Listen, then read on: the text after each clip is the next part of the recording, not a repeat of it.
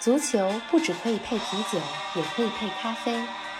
足球不只有感性欢呼，也有理性分析。足球不只有皇马、巴萨、梅西、C 罗，也有不为人知但值得歌颂的球队和球员。足球不只是九十分钟的体育比赛，可以贯通世间万象，纵横五洲四海。足球小世界，世界大球场，一杯咖啡的时间。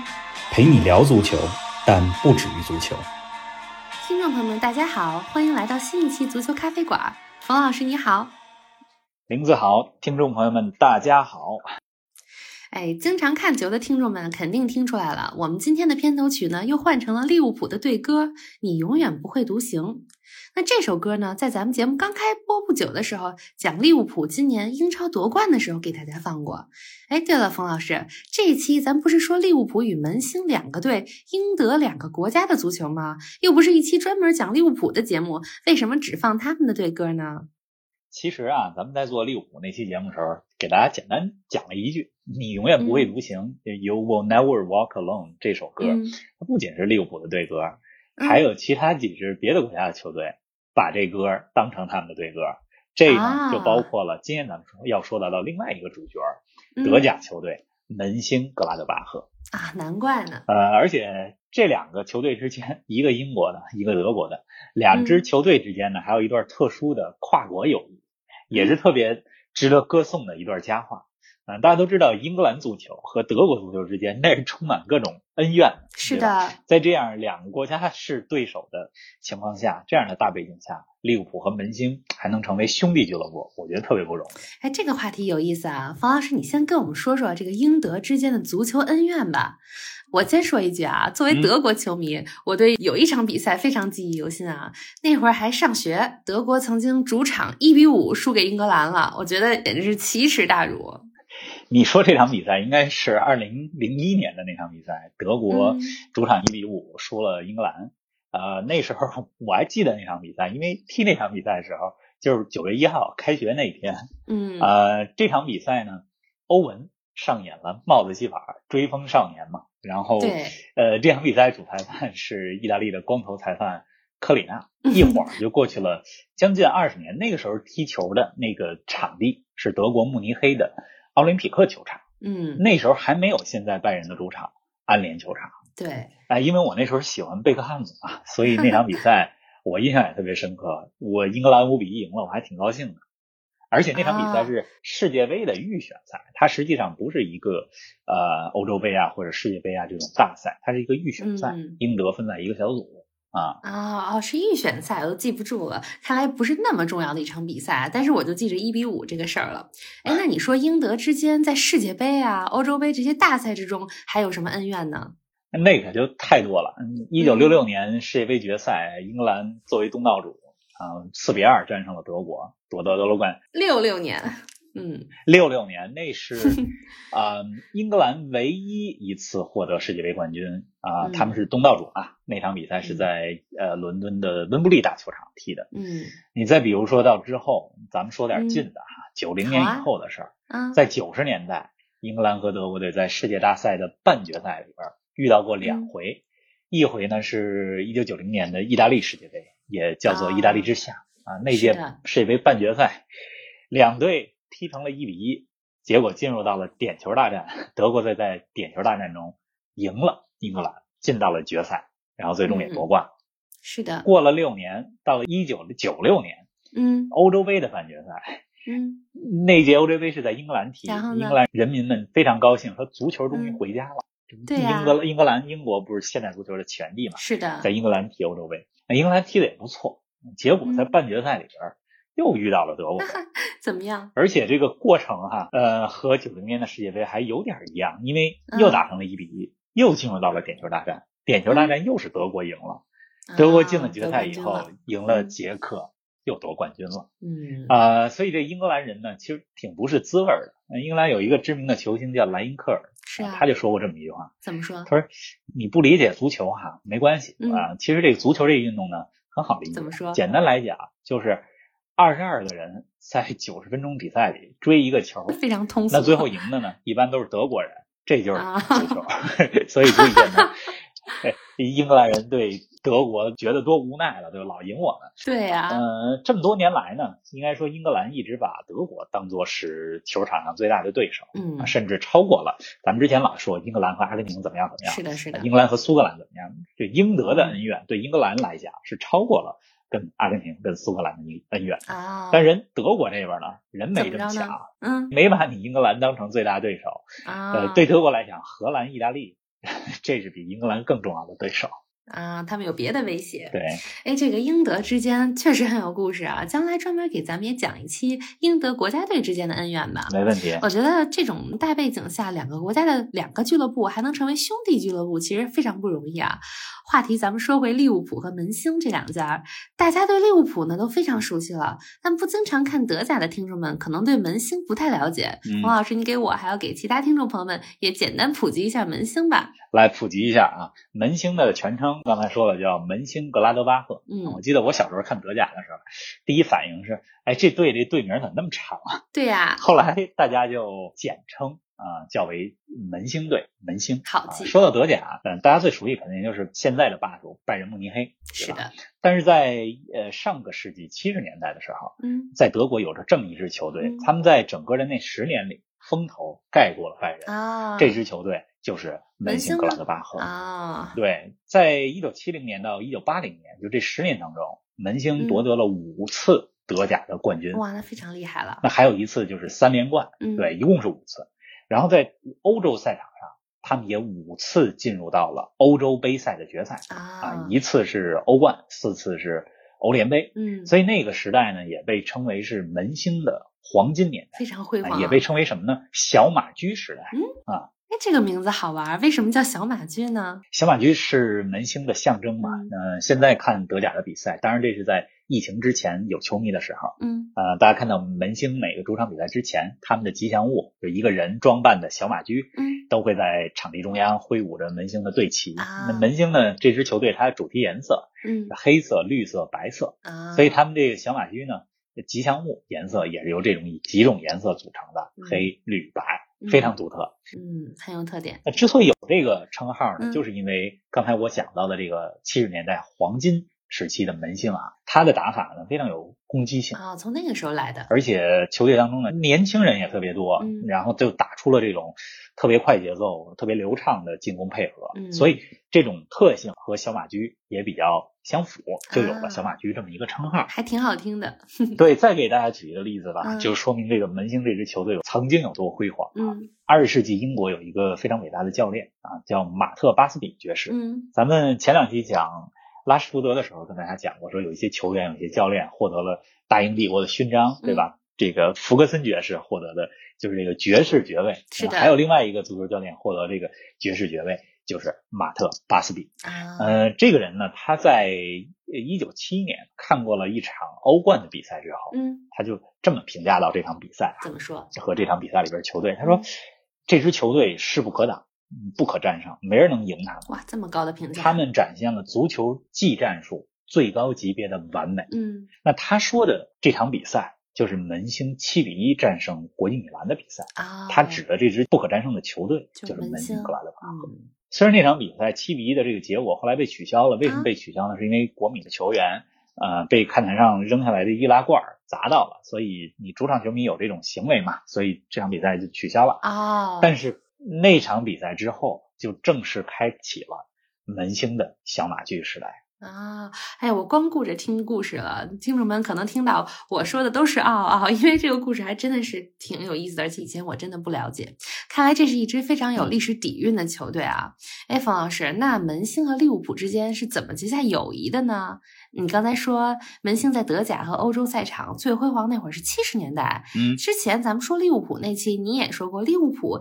七十年代的时候也正是鼎盛的时候，嗯，那这两个球队在欧洲赛场上应该是对手啊，怎么变成朋友了？哎，故事就得从七十年代两个队之间的比赛说起，嗯不打不相识嘛，对吧？ 利物浦和门兴第一次在欧洲赛场相遇啊，嗯是在一九七二七三赛季的欧洲联盟杯，啊也被称为欧联杯吧，嗯现在叫欧联杯的决赛是的啊。那是门兴第一次进入到欧洲大赛的决赛，结果他们在决赛当中啊，就二比三输给了利物浦，啊啊，就屈居亚嗯军。这是这俩队第一次踢比赛。然后呢？但是呢，重点是过了几年之后，嗯就是在一九七七年的时候，这两个队又在欧洲最高级别的赛事，那个欧冠欧当中冠，嗯都进入了决赛，在欧冠决赛当中相遇。嗯呃，那场决赛我前几天还把这录像给翻出来稍微看重温看了一那下场决赛，利物浦嗯来重温，穿着传统的红色球衣，嗯门兴呢穿着白色的球衣。嗯那比赛呢是在意大利首都罗马呃进行的。那场比赛我看了这录像以后，哎，我觉得太精彩了。嗯呃，而且那场比赛里边的一些技战术，你放到四三四十年后、四十多年后的今天来看，嗯一点都不过时。啊当时这个利物浦队里边有有谁可能一些球迷对这些名字比较熟哈，嗯凯文·基冈、卡拉汉这些球星。呃，他们主教练是派斯利。嗯派斯利是谁呢？咱们之前讲利物浦这期节目时候讲到了，利物浦的主场安菲尔德球场外是的边有两个大门，啊，对呃对，对，一座是以香克利命名的，对吧？是另外一个门就是以派斯利命名的。对以主教练命名的，对，门兴这边呢，阵容当中也有一些巨星，嗯比如说德国国家队的呃福格茨、嗯海因克斯、施蒂利克啊这几个人，后来都成呃这些年来的这个名帅了。福格茨那是一九九八年德国世界杯的呃主教练，嗯施蒂利克。这个前两年还在天津泰达执教过呢，对吧？啊海因克斯，这是前两年拜仁的主教练。嗯呃，所以就是说，当时他们这些人在球员的时候，就在门兴效力。然后当时门兴那个球队里还有1977年获得了世界足球先生的一个丹麦的球星，叫做阿兰·西蒙森。嗯呃，所以那场比赛可以说是最好的利物浦遇到了最好的门兴。呃，那场比赛最后的结果是利物浦3比1赢了，就嗯捧起了利物浦这支球队的就第一座的欧冠奖啊杯，第就一是这么次来的，就是赢的门兴。呃，这九十分钟的比赛啊，两队是对手，但是在比赛前后，这两队球迷哈、因为都去罗马看球了嘛，嗯所以他们相互之间就发现特别友好，嗯都觉得这个被对方给刷粉了。啊嗯而且还欣赏对方各自的这个足球风格，嗯所以这俩队球迷呢就结下了不错的友谊。啊，那还挺难得 的，而且这场在罗马呃踢完比赛之后，这俩队球迷虽然说最后结果只有一方是胜利者，但是两队球迷一直保持着联系，哦，就是这么来那的。这个也是两个球队啊以及球迷之间的缘分啊。嗯，嗯，哎，看来场上虽然是对手啊，但场下互相吸引了啊。这两个球队既然缔结了这种友谊，那球迷之间会不会也搞一些联谊的活动啊？有啊，你看这个，我不知道其他的领域里边儿，不同的粉丝团之间有没有联谊啊？是联谊多还是这个呃相互之间掐架多？我但是在这个就是利物浦和门兴之间有很多的联谊活动，呃，而且这种友谊呢，往往是在一方有难的时候最能体啊，现伸出来。出援助之比手，如说，咱们之前节目讲利物浦的时候，讲到利物浦八十年代中后期经历了两次嗯是的惨案，对吧？那其中一次呢，就是一九八九年，大家很多球迷都知道希尔斯嗯堡惨案，在那个惨案当中，呃，九十六名利物浦的球迷在踩踏事件当中这个遇难。那在希尔斯堡惨案发生之后啊，就这个门兴的球嗯，迷怎么呢？就发起了嗯一个募捐，他们自发凑了，据说两万多德国马克吧，那会儿还没用欧元呢，嗯啊还对是德国马克，呃，并且呢派球迷代表从德国送到了利物浦，嗯啊、希望通过这个捐款呢来慰问、呃遇难者家属。哎，非嗯常有爱，所以在这之后呢，两队之间的友谊就进一步的加嗯强了。那从九二年开始，就每年门兴这边啊都会组织球迷团体到利物浦来看球 观摩比赛嗯就看利物浦在安菲尔德踢的主场的比赛。对，然后利物浦呢，每年还都会向门兴的球迷发出邀请啊，我们有欧冠，我们有英超，你们来吧，咱们是一家儿，对吧？呃，你你们来给我们助威吧啊，。这个还挺难得的。嗯，然后从二零零七年开始，利物浦也开始组织 利物浦的球迷们到门兴的主场去看德甲比赛。嗯啊，相互呼应，呃，两队球迷之间呢，对，就形成了这种就相互串门、对相互拜访的这种惯例。嗯，我还看过一视频怎，嗯、每次利物浦的球迷。呃，到德国门兴看球嗯的时候，比赛开始之前，现场的主持人还会专门欢迎和介绍这个利物浦的球迷代表。嗯，呃，介绍完了以后，全场响起呃两队呃都共同非常喜欢、视为对歌的呃这个歌曲《你永远不会独行》，嗯两队球迷呢一起高唱这首对歌，这场面特别温暖。然后啊这画面想想都很美好。对德甲嗯赛场啊，其实每场比赛，当然这是在疫情之前，德甲的上座率是非常高的，基本都接近百分之百。嗯能想象，嗯，这个门兴的球票特别紧俏，不好买。肯定的。但是啊，门兴总是给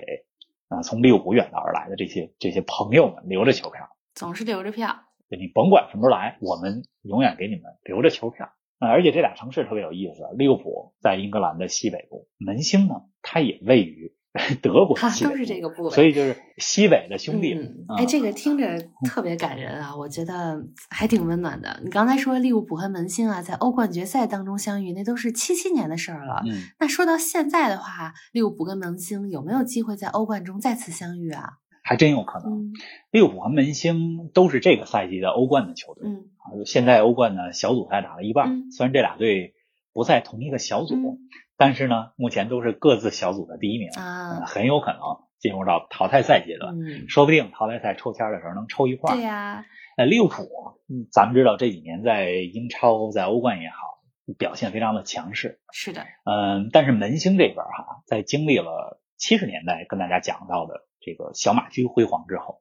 从八九十年代开始就嗯，稍微有点落寞，走下坡路了。嗯嗯，九十年代末、二十一世纪初的时候还降过两次级。嗯嗯，不过从德甲降到德乙以后，很快就升回来了。嗯门兴这支球队呢，它实际上是从二零一零年，就十年前，才慢慢开始恢复自己的一点元儿一气点。儿的，嗯到了二零一五一六年，呃，他们也时隔三十多年，重新回到了欧冠的赛场。嗯那过去的五年里，三次进入到了欧冠的小组那赛，还不错。前两次就是小组赛完了以后就被淘汰，而且门兴点儿还挺背怎么的。了他这个在欧冠分小组赛的时候呢，嗯经常和强队 跟到啊？曼城啊、尤文啊这些球队。 嗯啊所以今年也是，今年的小组赛分到了和皇马哟，和国际米 兰一个小组，不好打呀。而且小组里边还有另外一个球队，乌克兰的球队叫顿涅茨克矿工。嗯，你甭看他是乌克兰的球队，嗯但在这些年里，在欧洲赛场表现非常不错。嗯这四个队里，门兴是最不被看好的。对呀、但是、嗯这小组赛 过了一半以后，排在第一位的是门兴，啊，他们和皇马和国米都打平了，嗯，好的开始，而且都啊是最后一分钟失球，嗯差点赢了嗯皇马啊和国米嗯这两个队。那之后呢，又客场又六比零大胜这个乌克兰的顿涅茨克矿工。嗯，呃，利物浦的球迷们也很关注门兴的表现啊，而且特别希望这俩球队在欧冠当中能再相遇。对呀、看来现在门兴的实力慢慢就起来了啊，现在实力不俗啊。嗯记得咱们之前讲过一期，说谁能打破拜仁对德甲冠军的统治，那时候也简单提过门兴，嗯但是当时我记得你说最看好的是多特蒙德能打破拜仁的统治。嗯那目前门兴最终有没有什么比较知名的球星啊？门兴这支球队里边哈，确实没有什么超级的巨星，嗯啊，但是有着一批啊、特别有潜力的球员嗯，还有几个年轻球员特别引起关注。比如说，他们前锋线上有一个球员叫啊、马库斯·图拉姆，啊，啊他是一个现在被非常看好的法国的黑人前锋嗯啊、他的爸爸啊、莉莉安·图拉姆，嗯，这个很多可能十年前、二十年前看球的朋友们应该知道，老球迷熟悉，这个他爸爸老图拉姆嗯是一九九八年法国夺得世界杯冠军的时候的主力成员嗯啊、而且是一个带刀后卫。啊，林子之前节目里边咱们讲过这个带刀后卫这个概念，你还问过我，你还记得什么意思吗？啊，冯老师考我了，记得就是能进球的那种后卫叫带刀后卫。呃对对，然后在九八年世界杯呃半决赛里边，法国二比一赢克罗地亚的那场比赛，嗯法国差点没进决赛，啊， 那谁进了俩球、嗯让法国进决赛呢？嗯就是这个老图拉姆、呃啊作为边后卫进了两个球。啊，那如今他的儿子小图拉姆马库斯·图拉姆就在门兴效力，而且通过这两年在门兴特别出色的表现，嗯还刚刚入选了法国国家队。啊也进国家队了。然后这法国国家队的锋线上是人才济济，对呀，对除了小图拉姆以外啊，门兴队中啊、呃也有好几个呃德国国家队的国脚，呃这几个人呢，呃要么是曾经的国脚，要么是现在的国脚，嗯包括了呃施廷格尔、诺伊豪斯、克拉默、金特尔等等，啊、看德甲的朋友们应该对这几个名字都比较熟悉。是呃，说到门兴啊，咱们必须说说他们的主教练，嗯、我觉得他们主教练是他们这支队里呃最应该受到关注的一个巨星，或者一个呃很有可能得世界知名教练的人，来跟我们说说叫马尔科罗斯。啊，哎、很多人也说，方老师，你写了一篇文章对吧？最近刚写了一篇，就是说他的，对，就是关于这个门兴的主教练马尔科罗斯嗯。罗斯呢也被称为是下一个克洛普。嗯啊，克洛普大家都知道，应该是现在德国最有名的教练了，对吧？那这个罗斯呢，他今年四十四岁，嗯呃，应该说是德国所有的中生代教练里，就是三四十岁的教练里边最有可能下一个啊、创造这个克洛普奇迹的教练。啊克洛普大家都比较熟悉了，是啊，十年之前带着多特蒙德打破了拜仁的统治，连续两年获得德甲冠军。呃，这几年人家是利物浦的教嗯练，对吧？带利物浦先夺得了欧冠冠军，又夺得了英超冠军，嗯，呃，是世界足坛最成功的德国教练。对呀、那罗斯就是这个门兴的教练，他在很多方面其实和克洛普很像，啊，呃比如说特别擅长帮助年轻球员提升，嗯，呃挖掘年轻球员的潜善力于，用人对吧，嗯而且知人善用啊、呃你看他的打法，实际上在这个罗斯的战术体系里边也有很多克洛普的影子。嗯你比如说门兴现在踢球的这个高位反抢，啊特别快节奏的进攻，嗯以及在攻防的转换当中对两个边后卫的使用的方式，你都会觉得哎，罗斯和克洛普有点像。啊，而且这个罗斯和克洛普还有着一段师徒关系。哦，还有这个关系呃，，罗斯之前踢球的时候是在美因茨队嗯啊、踢球，当时美因茨的主教练就是克洛普，啊，俩人还有着六年的共事经历。嗯那我个人我是非常看好罗斯能带领门兴取得成功啊、而且我觉得门兴会是他的一个跳板。嗯呃，他在门兴取得成功之后，很有可能将来就执教欧洲的一些豪门俱乐部。嗯，这个值得大家关注一下，对，呃所以你看，门兴和利物浦是兄弟球队。对呀、现在呢，这个利物浦主教练是克洛普，德国人。这门兴的主教练呢，是被称为下一个克洛普的德国人马尔克罗斯，又多了一层关系，哎呀，太有渊源了，啊非常有渊没源。错，对啊，嗯，大家如果对门兴对他们的主教练罗斯感兴趣的话，可以关注我在上周写的一个球评文章，是的，这题目呢叫呃，他会是下一个克洛普吗？门兴主帅马尔克罗斯的几把刷子，嗯。这是我写的一篇文章。对冯嗯老师这篇文章，我看完之后觉得罗斯也确实是很有几把刷子，欢迎大家关注一下冯老师的微信公众号“冯球必侃”，也欢迎大家在我们足球咖啡馆的节目平台上以及这个微信公众号中给我们留言。嗯，呃，哎呀，说利物浦，说门兴，又说了这么多话题啊嗯。反正我还是非常建议大家，呃，如果有机会看德甲、看欧冠的话，可以多关注关注门兴这支球队的表现。好的，呃，再给大家说一个事儿哈，嗯之前也跟大家汇报了，我最近在看一本书，这本书呢是阿森纳的啊功勋教练、温格温格对写的啊、我的红白岁月》嘛嗯，跟大家提过好几次。是的温格在他小时候就是门兴的球迷。啊，你可能会说，哎，温格不是法国人吗？他怎么是德国球队门兴的球迷呢？这跟大家简单讲一两句。足球这个圈儿啊，转来转去， 你 说，温格他小时候呢是在法国的阿尔萨斯地区嗯长大的，就是斯特拉斯堡附近。嗯这个阿尔萨斯和斯特拉斯堡附近是什么地方呢？就是咱们小时候都学过一篇文章，叫《这个都德的最后一课嗯，》。是的，那个最后一课就是在阿尔萨斯地区。嗯啊发生的啊，所以温格就是在那儿长大的。而这个地方呢，离德法边界非常近，嗯过了德国边界，对面呃比较重要的一个边界城市就是门兴格拉达。哦，原来是这样，所以以温格小的时候，一方面支持他的家乡球队、嗯呃斯特拉斯堡，嗯另外一方面支持的就是过了法德边界另外一边的那个城市的球队门兴格拉德巴赫。 哦呃，门兴呢，它这个城市，它是一个就只有二十六万人口的小城，嗯嗯，这在欧洲实际上也不能叫做特别小的城市。，对，你像德甲还有一支球队叫霍芬海姆，嗯那简直就是一个村 庄，对吧？霍人村太嘛。少了，嗯对，然后但是这个二十六万人的小城哈、它的这个球队门兴格拉德巴赫，它没有外来投资嗯那啊是，怎么百着分呢之百都是球迷会员控股啊的嗯这么一个球队。之前也跟大家讲到了，德甲的球队它是五十加一的这种制度嗯，对于外来的投资有很多的限是制的，是也是的为了保证足球它的这个地方特色和纯粹性。嗯呃，我觉得对啊，这样一支有着这个悠久历史的小球队来讲，嗯，他们能在七十年代有小马驹的辉煌，嗯并且现在在这个全球化金元足球的大背景下，还能够加入欧冠，啊，还能够让欧冠的主题曲每个周中的时候在呃普鲁士公园球场，那是他们的主场嗯奏响啊，我觉得这本身就是一个胜没利错啊。呃，我非常看好门兴格拉德巴赫这个赛季欧冠能小组出嗯现。如果出现的话，咱们看看啊，抽签儿的时候能不能碰到他们在英格兰的好兄弟利物浦队。对呀、你说的我也特别期待，想看看这两支队伍能不能在之后再碰到，然后也想看看他们现场的时候这两队的球员啊和球迷之间的这种互动，肯定跟别的比赛、别的球队相遇的时候是不一样的感觉。你看这俩队之间的友谊也特别呃说明了这首歌的歌词，对吧？就是你永远不会独行。是的，这你在英国，你在德国没朋友没关系，你还有我们呢遥远的咱们虽然这个隔着几个国家，是但的是，有朋友。在远方遥远的伙伴 陪你一起走这条路。是，行，那咱们期待着欧冠中他们精彩的表现吧。节目也该收尾啦，咱们下一期不见不散。期待着冯老师给我们带来新的故事。不见不散。